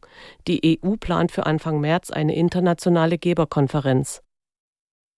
Bundeskanzler Scholz trifft am Abend in Paris mit dem französischen Präsidenten Macron und dem ukrainischen Präsidenten Zelensky zusammen. Bei den Gesprächen geht es um die nächsten Schritte bei der Unterstützung der Ukraine gegen Russland. Morgen findet dazu in Brüssel ein EU-Sondergipfel statt, an dem Zelensky teilnehmen wird. Zuvor hatte sich der ukrainische Präsident in London mit dem britischen Premierminister Sunak getroffen und erneut die Lieferung von Kampfjets gefordert. Bundesverteidigungsminister Pistorius hat die gemeinsamen Interessen von Deutschland und Polen bei der Sicherung der NATO-Ostflanke hervorgehoben. Er äußerte sich im Rahmen seines Amtsantritts, seines Antrittsbesuchs in Warschau. Aus Warschau Martin Adam. Pistorius hatte sich hier im Anschluss an seine Reise in die Ukraine mit seinem polnischen Amtskollegen Mariusz Błaszczak getroffen. Dabei sei besprochen worden, dass Deutschland bei der angekündigten Panzerlieferung an die Ukraine eine führende Rolle bei den Leopard 2 A6 übernehmen wird, Polen wiederum das Kontingent der älteren Version 2A4 koordinieren wird. Bundesverteidigungsminister Pistorius kündigte für kommende Woche eine Einladung gemeinsam mit Polen und der Ukraine an andere mögliche Leopard 2 Geberländer an, um der Ukraine noch mehr Kampfpanzer zur Verfügung zu stellen. Nach Verkehrsminister Wissing warnt auch Umweltministerin Lemke vor zu strengen Abgasvorgaben für Diesel und Benziner. Die EU müsse Rücksicht auf die Autoindustrie nehmen, sagte die Grünen-Politikerin der Stuttgarter Zeitung, sonst seien Arbeitsplätze in Gefahr. Konkret geht es um die neue Abgasnorm Euro 7, die von 2025 an gelten soll. Deutsche Hersteller wehren sich vor allem gegen die geplanten neuen Testmethoden, die die Emissionsmessung realistischer machen soll. Das Wetter in Norddeutschland. In der Nacht trocken plus zwei bis minus acht Grad. Morgen anfangs heiter, später dichte Wolken, an den Küsten Schauer maximal drei bis sechs Grad. Die weiteren Aussichten: am Freitag unbeständig und windig, etwas Regen möglich, 2 bis 8 Grad, am Samstag wolkig und gebietsweise Schauer bei 3 bis 10 Grad. Und das waren die Nachrichten. NDR Info Redezeit Herzlich willkommen nochmal zur Redezeit heute mit dem Thema Welche Zukunft hat der Wintersport? Noch bis 22 Uhr wollen wir mit unseren Experten diskutieren. Wohin geht's? Aber jetzt haben wir Britta Weber in der Leitung aus Oldenburg. Schönen guten Abend. Guten Abend in die Runde. Frau Weber, sind Sie Skifahrerin, Skifan? Überhaupt nicht. Also ich muss ganz ehrlich sagen, alles, was mit, mit Massentourismus zu tun hat, hasse ich wie die Pest. Das ist vielleicht, es hören vielleicht einige Hörerinnen, Hörer nicht gerne, aber ähm, ich sage ja auch nur meine Meinung, was ich davon halte. Mhm. Also ich denke zum Beispiel, wenn man jetzt äh, den, ähm, den Skisport nimmt ähm, oder das Rodeln zum Beispiel, es geht ja nicht nur darum, dass ähm, durch die Pisten die Landschaft zerstört wird, sondern es wird ja auch eine Gefahr. Zum Beispiel, wenn Lifte gebaut werden, müssen zum Beispiel äh, dicke Schneisen in die Wälder gehauen werden, um da diese ganzen, ähm, ja, wie nennt man das denn, diese, diese Pfeiler da aufzubauen. Das Ständerwerk ähm, oder ja, Richtig, Tragsäulen. genau. Mhm. Dadurch, dadurch gibt es eine Erosionsgefahr. Ähm, und es gibt Lawinengefahren dadurch, denn äh, die rauschen ja gerade da runter, wo alles offen ist. Und ich denke an diese tolle Natur. Und so viele Menschenmassen, die da ankommen, die stören die Natur. Und ähm, natürlich hat man das vor, vor x Jahren, als da die Gastronomie äh, da ein Geschäft draus gemacht hat und das immer mehr floriert hat, natürlich noch nicht dran gedacht, dass wir irgendwann mal die Klimakatastrophe haben. Das hängt natürlich alles da dran. Ähm, und ähm, ich kann mir vorstellen, dass vielleicht Hartgesottene, die das Geld haben oder die Fitness haben, wahrscheinlich noch auf höhere Lagen ausweichen werden, wo noch Schnee liegt. Oder es wird noch mehr Schneekanonen geben, denn wenn man ehrlich ist, ist doch eigentlich der Wintersport schon ohne Nachhilfe von Schneekanonen sowieso schon kaputt. Mhm. Denn ähm, das, man muss es ja einfach so sehen. Also wo schneit es denn noch natürlich so wirklich viel, dass, dass da ein Haufen Leute hinkommen können und da Skifahren können, ohne dass man da irgendwie äh, nach, äh, nachhelfen muss. Und ich denke, hm. im Endeffekt, und das finde ich ist das Traurige daran, im Endeffekt geht es äh, es mögen mir einige Gastronomen wirklich verzeihen, äh, aber ich habe mal in meinem früheren Leben in Österreich auch Saison gearbeitet. Äh, ich weiß, wie das abgeht. Da geht es gnadenlos nur um das Geld. Es geht wirklich nur um das Geld. Und ähm, es geht um den Spaß. Und ansonsten ähm, geht es da um nichts. Mhm. Und ähm, das ist es einfach. Und das finde ich so traurig daran. Frau Weber, ich würde das, ich würde das gerne ähm, gleich weitergeben an unsere Experten. Herzlichen Dank für Ihren Anruf und auch für Ihre Insider-Informationen, die Sie geschildert haben, dass Sie da auch als Saisonkraft sogar selbst tätig waren. Muss man das so abkürzen, Herr Witting, wie es gerade eben Frau Weber gemacht hat? Also zu sagen, ja, da geht es um Spaß und Geld. Ist es das?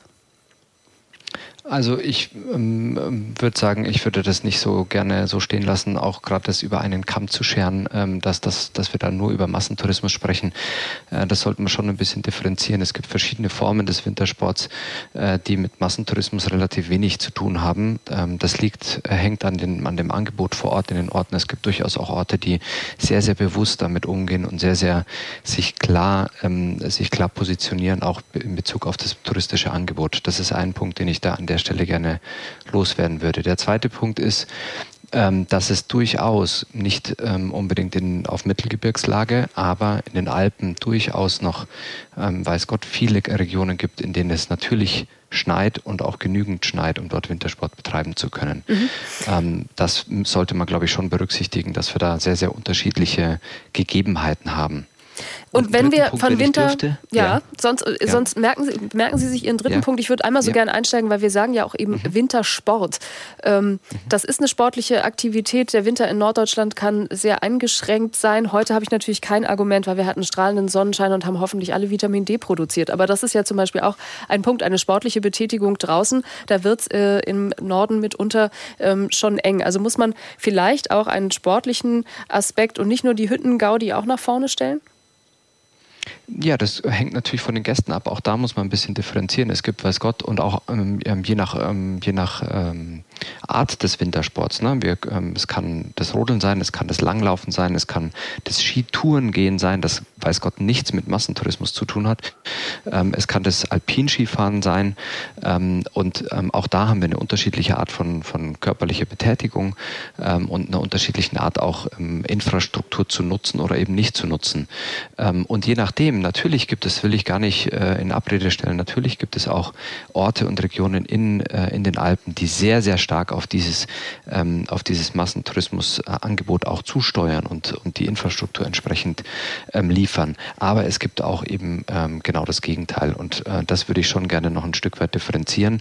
Ähm, nichtsdestotrotz haben wir natürlich ein, ähm, in diesem, in diesem Gesamt, in dieser Gesamtgemengelage einfach eine sehr, sehr äh, hohe ähm, emotionale Diskussion auch um den Wintersport. Wir haben einerseits eben äh, gerade in den jeweiligen Regionen eine sehr starke Verbundenheit, traditionell gesehen, weil es eben auch eine Arbeits, äh, Arbeitsplatzmöglichkeit ist in den Regionen, je nachdem, wo man ist, äh, und eben auch bestimmte Angebote über Jahre, Jahrzehnte weitergegeben haben. Und diese Konfrontation sehen wir eben auch ähm, nicht nicht nur in den, in den Medien, sondern eben auch in, in der Diskussion vor Ort, ja. wie es zukünftig weitergehen könnte. Das fragt einen sich auch jeder. Genau, Punkt Sie hatten noch einen Punkt, genau, wollte ich gerade sagen, Sie hatten genau, gerade noch einen Punkt. Den, Genau, einen Punkt würde ich gerne noch loswerden, weil das angesprochen wurde. Ähm, also die Lawinengefahr erhöht sich nicht dadurch, dass ähm, jetzt eine, ein, ein Skigebiet existiert oder nicht, sondern die Lawinengefahr ähm, wird von ganz anderen Faktoren äh, bestimmt, aber weiß Gott nicht von dem Abholzen ähm, äh, der, der, der, ähm, der ähm, Wälder, die, die gegebenenfalls für eine, ehemals für eine Piste eben dann mhm. abgeholzt wurden, sondern eine Lawine sucht sich nicht ihren Weg ähm, ob sie jetzt durch den Wald geht oder nicht, da entscheidet die Lawine nicht drüber, sondern das sind andere Faktoren, die da eine Rolle spielen. Aber natürlich andersrum, also ja, aber andersrum gesehen, ähm, wären keine Lifte, die Menschen in diese Höhen bringen, wären sie mutmaßlich auch nicht verschüttet worden. Also auf eine Art vielleicht jetzt nicht der direkte Weg, aber indirekt ähm, hatte Frau Weber vermutlich recht, dass sich da Menschen Gefahren aussetzen. Genau, das, aber das, mhm. das habe ich ja immer im, im äh, Alpinen und im, im, ähm, auf im Höhe des Mittelgebirges habe ich immer, muss ich mir immer darüber im Klaren sein, dass ich mich eben in den Bergen befinde und das ist egal, ob im Winter und im, oder im Sommer, dass ich mich gewissen Gefahren aussetze. Wenn wir über den Sommertourismus sprechen, dann haben wir auch äh, klimawandelbedingt eine Erhöhung der Steinschlaggefahr beispielsweise oder von Murenabgängen mhm. nach einem Starkregenniederschlag. Das heißt also, diese Gefahrensituation, die habe ich über das ganze Jahr gesehen, wenn ich mich eben in, in, in Bergregionen aufhalte. Um nochmal den ökologischen Aspekt aufzugreifen, den Frau Weber auch angesprochen hat. Ähm, Frau von Münchhausen, Sie sind Expertin für nachhaltigen Tourismus. Beim WWF Massentourismus fällt da immer schon gleich weg. Das kann nicht nachhaltig ähm, sein. Aber in welche Richtung geht es dann und eben auch, wenn man jetzt versucht, sich auch beim Skifahren nachhaltiger zu verhalten? Welche Optionen habe ich? Wir wollen in dieser Redezeit ja auch immer nach vorne schauen und gucken, wo kann man denn das eigene Verhalten noch verbessern? Wir haben schon gehört, keine Tagestouren, sondern wenn möglich länger bleiben. Was geht noch in so eine Richtung? Richtung. Ja. Ich wollte noch mal trotzdem einmal eine Sache sagen. Ist, wir hatten ja das Konzept vom Harz jetzt, was ja schon ein, ein Klientel anspricht, was verschiedene äh, Möglichkeiten wahrnimmt, nicht nur das reine Skifahren jetzt. Und ähm, das Problem beim Skitourismus und da, da ist tatsächlich ist schwieriger, Nachhaltigkeit einzuführen als bei anderen Urlaubsformen.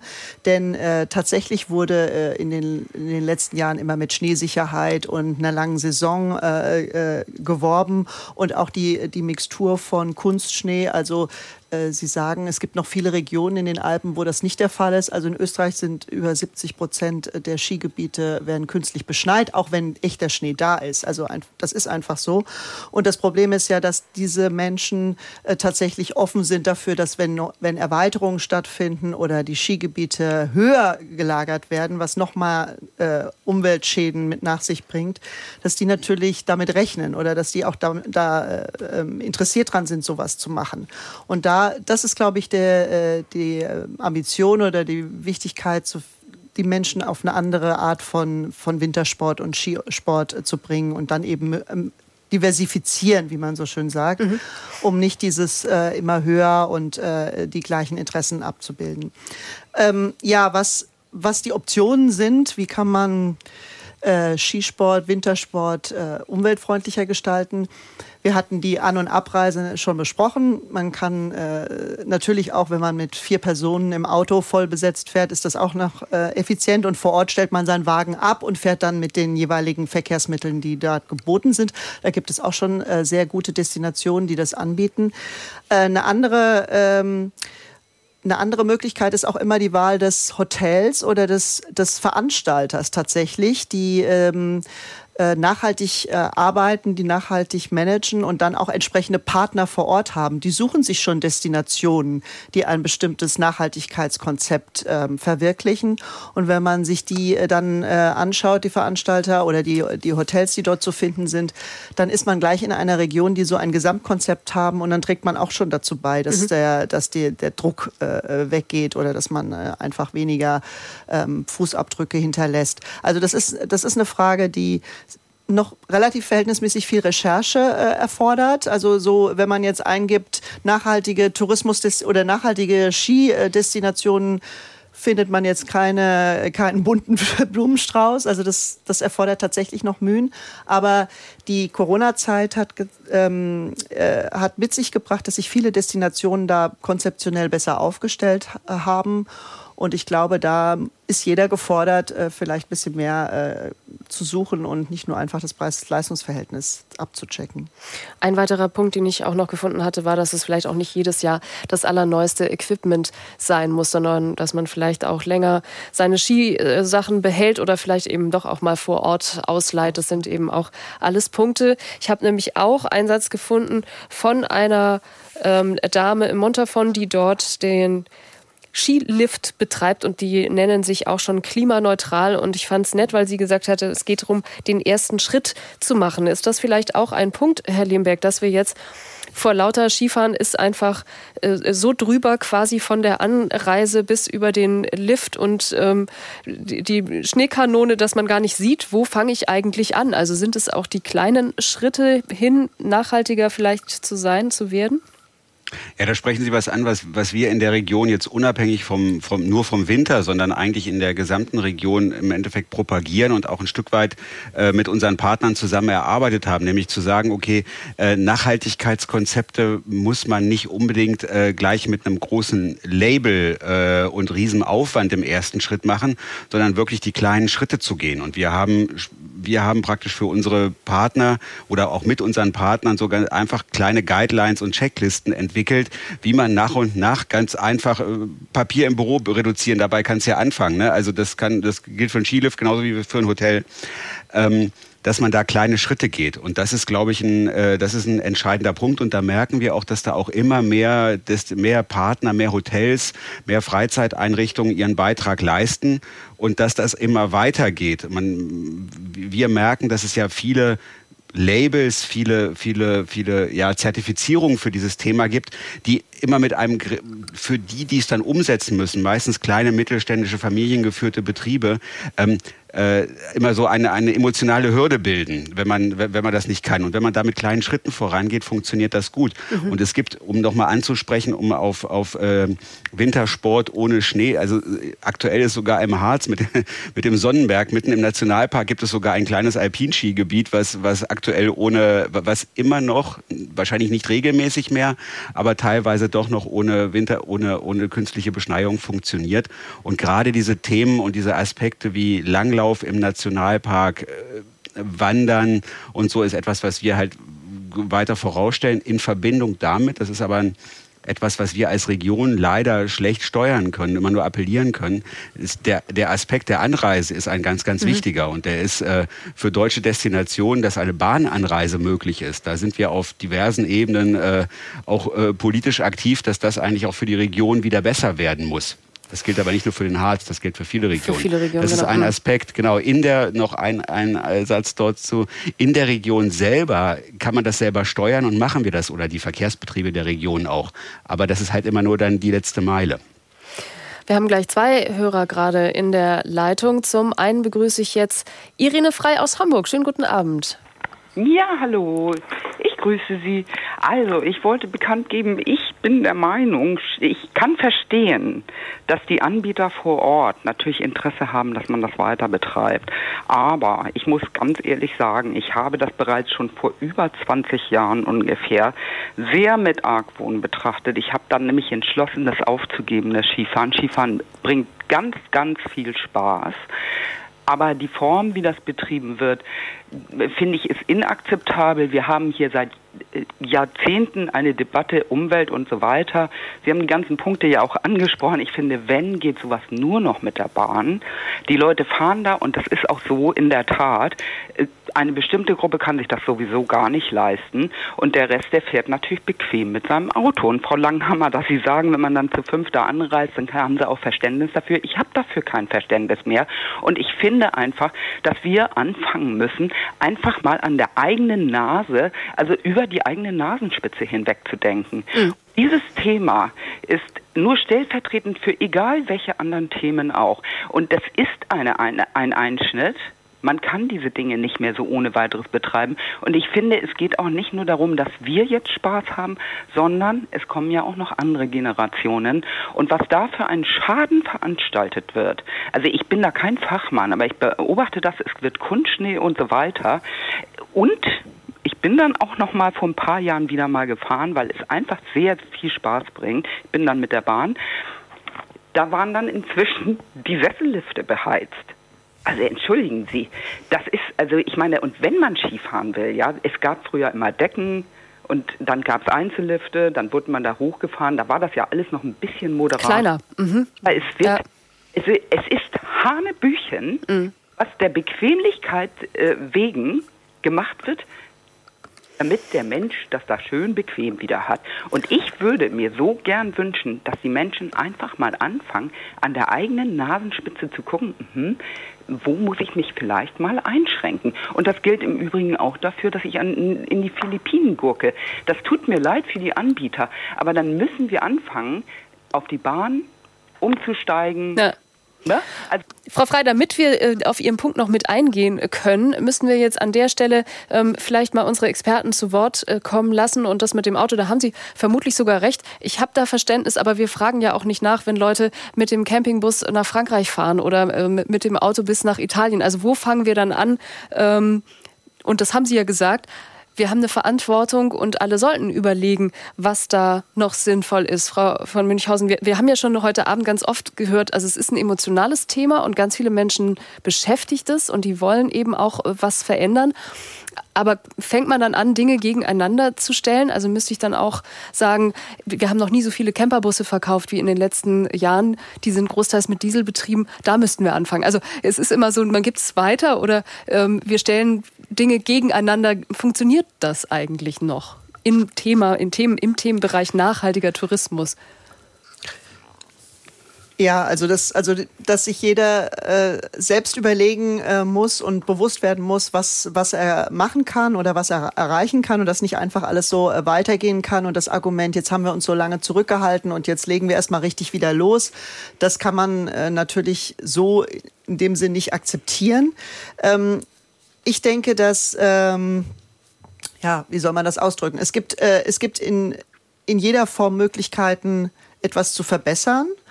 Und äh, die, die, also selbst in einem äh, All-Inclusive-Urlaub oder einer Pauschalreise gibt es Möglichkeiten, die äh, die lokalen Strukturen vor Ort zu nutzen, äh, den Menschen was wiederzugeben als Tourist. Ich meine, als Tourist ist man immerhin noch Gast mhm. und sollte eigentlich darauf achten, dass man äh, einen, einen Beitrag leistet.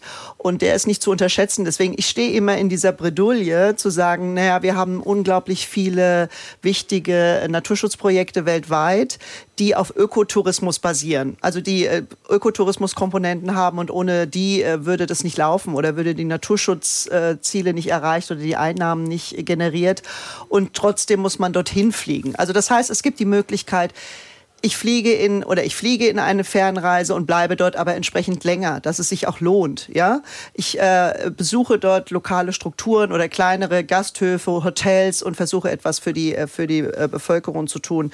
Der die Nähe zu Schutzgebieten ist immer äh, die Kombination ist immer sehr sehr gut, weil man da was tut. Aber nichtsdestotrotz bleibt dann der Klimafußabdruck. Mhm. Aber das eine kann man kann man nicht mit dem anderen äh, verrechnen oder gegenstufen, weil sonst sonst schließt man im Prinzip alle touristischen Formen aus. Und das ist, das ist, ein, das ist ein Konflikt, der einfach besteht.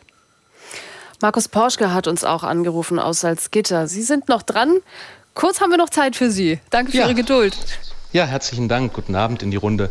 Ähm, also ich ähm, habe eben bei meiner Vorrednerin so ein bisschen die Augen nach oben geklappt. Ich gebe zu, ich bin begeisterter Skifahrer und äh, lasse aufgrund der Tatsache, dass ich dann 1000 Kilometer Richtung Italien fahre jedes Jahr, dann auch tatsächlich mein Elektroauto hier zu Hause, weil es elektrisch sehr schwierig ist, nach Italien zu kommen. Und ähm, wenn ich das so betrachte auf die letzten 10, 15 Jahre, wo ich tatsächlich jedes Jahr auch immer runtergefahren bin, dann stelle ich eigentlich fest, dass immer, dass die Berge die Natur immer besser wird, dass wir durchgängig immer im Frühjahr enorm viel Schnee haben, auch natürlichen Schnee und ähm, dass ich eigentlich überhaupt nicht mehr damit klarkomme, dass wir alles, was wir in Deutschland nur noch tun und machen, auf das Thema Klima runterbrechen. Und äh, ich bin auch nicht gewillt, ehrlich gesagt, an der Stelle dann noch irgendwo Kompromisse einzugehen. Weil egal alles, was man tut, man hat hier seine Solaranlage auf dem Dach, man fährt ein 100% Elektroauto und es ist immer noch nicht genug. Mhm. Und ähm, irgendwo hört es auf. Und beim Skifahren ist bei mir eine Grenze erreicht. Also Sie fahren Ski und Sie haben es ja auch gesagt, Sie fahren sehr gerne Ski. Herr Pauschke, herzlichen Dank. Wir geben noch mal kurz zurück zu unseren Experten. Den Punkt finde ich ähm, nämlich auch einen wichtigen, Herr Witting. Sie forschen ja für den Klimawandel und auch Wintersport, aber den Punkt, den Herr Pauschke, äh, finde ich, jetzt gesagt hat, er fährt gerne Ski und er will sich es auch nicht madig machen lassen. Ist das auch ähm, etwas, wo wir jetzt aufpassen müssen langsam? Also, dass man dann sagt, ähm, wenn Sie schon fahren, dann haben Sie wenigstens Spaß dabei. Wir haben gerade angesprochen, was man verbessern kann, aber dann ist es auch okay.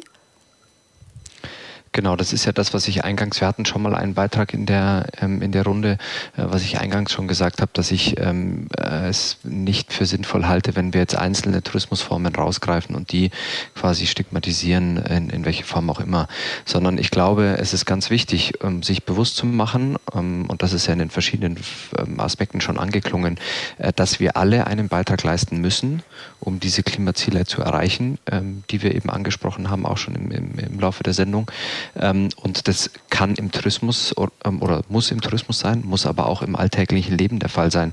Ähm, und ich glaube, es bringt aber in diesem gesellschaftlichen Diskurs, den wir da, darüber brauchen, ähm, wo wir bestimmte Formen haben, auch ähm, äh, uns ähm, ja, also zu Klimaschutz zu betreiben, in diesem gesellschaftlichen Diskurs, glaube ich, hilft es nicht, wenn wir uns gegenseitig beschuldigen und bezichtigen, äh, unökologisch unterwegs zu sein, sondern es ist, glaube ich, hilfreicher zu sagen, okay, wo können wir ansetzen, welche Stellschrauben gibt es, an denen ich selber, an denen ich in der Destination, in der Region ähm, ansetzen kann, um eben einen Beitrag auch zum Klimaschutz zu leisten.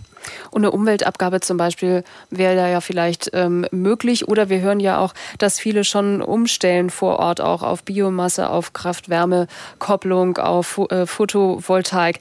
Wir sind schon in einer Art Schlussrunde. Wir haben ja gefragt, welche Zukunft hat der Wintersport? Herr Limberg, Sie sind stellvertretender Geschäftsführer des Harzer Tourismusverbands und haben ja die ganze Zeit schon gesagt, wenn Schnee kommt, freuen wir uns. Aber so richtig hundertprozentig mit einpreisen tun wir ihn eigentlich nicht mehr. Ähm, welche Zukunft hat also Wintersport in, in Ihrer Übersicht? Kriegt er weniger Beachtung oder gehen Sie wirklich noch mehr rein, es umzuwidmen oder umzusteuern auch? Also in, in so einem Prozess des, sage ich mal, des breiter Aufstellens, so, so bin ich ja auch damals äh, oder vor anderthalb Stunden eingestiegen, in dem sind wir ja gerade schon. Ne? Und, äh, und das ist eigentlich so Grundtenor in der Region. Wir haben eine entsprechende Infrastruktur, die auch gut genutzt wird und die angenommen wird. Und da muss man ganz klar sagen, solange Wintersport in den akzeptablen wirtschaftlichen und auch, das muss man ja auch dazu sagen, ähm, für die Gäste, die kommen, annehmbaren Bereichen möglich ist. Weil irgendwann, wenn man nur noch schmale weiße Bänder im Grünen hat, dann, ähm, dann geht auch irgendwann der Spaß weg. Ne? Also, aber wir haben auch, und so spiegeln mir das die Kollegen aus den Skigebieten wieder, durchaus äh, noch eine, eine Zeit vor uns, in der, in der Wintersport im Harz an den entsprechenden Stellen in der Form, wie ich sie beschrieben habe, möglich ist. Und das werden wir auch weitermachen, weil es weiterhin ein, ein wichtiger, das muss man auch sagen, Wirtschaftszweig gerade für die Zentral- oder für die Oberharzregion ist aber wohl wissend, dass man sich breiter aufstellt und dass sicherlich große Investitionen, die demnächst oder neu getätigt werden oder neue Planungen, die entstehen, sich ja immer eher äh, sich verstärkt auf Ganzjahresnutzung ähm, äh, auslegen, dass die ausgelegt werden auf Ganzjahresnutzung. Also das muss man als Grundlage schon sagen. Aber solange es möglich ist, wird man im Harz auch weiter Wintersport betreiben können. Herr Witting, Sie haben uns äh, so viel teilhaben lassen an so vielen spannenden Details. Zu einem sind wir gar nicht gekommen. Sie haben mir nämlich im Vorgespräch schon gesagt, ein bisschen wird es ohnehin weniger, weil immer weniger Kinder rangeführt äh, werden und Skifahren überhaupt oder das Erlernen. Also da wird es vielleicht sogar ohnehin weniger Skibegeisterte geben demnächst? Absolut. Ähm, das ist das, was wir auf jeden Fall in den Zahlen auch sehen. Wir haben eine Reduktion quasi des Gästepotenzials in Zukunft, ähm, weil Kinder ähm, einerseits aufgrund der fehlenden Skifreizeiten in den äh, Schulen, aber eben auch die finanziellen Aspekte sind schon angesprochen, weil sich Familien das auch schlicht nicht mehr leisten können und in Zukunft dann eben nicht mehr als zukünftige Gäste auch im Wintersport zur Verfügung stehen, in Anführungsstrichen. Das war die Redezeit für den Mittwochabend mit der Frage, welche Zukunft hat der Wintersport? Herzlichen Dank für Ihre Mails, für Ihre Anrufe. Ein großes Dankeschön natürlich auch an unsere Experten heute Abend. Und morgen dann eine neue Ausgabe der Redezeit hier ab 21 Uhr mit der Frage Europas Flüchtlingspolitik. Welche Folgen hat sie für den Norden? Sie können morgen Abend natürlich anrufen oder schreiben Sie uns jetzt schon unter ndr.de. Und jetzt geht's gut informiert durch die Nacht. Bis bald.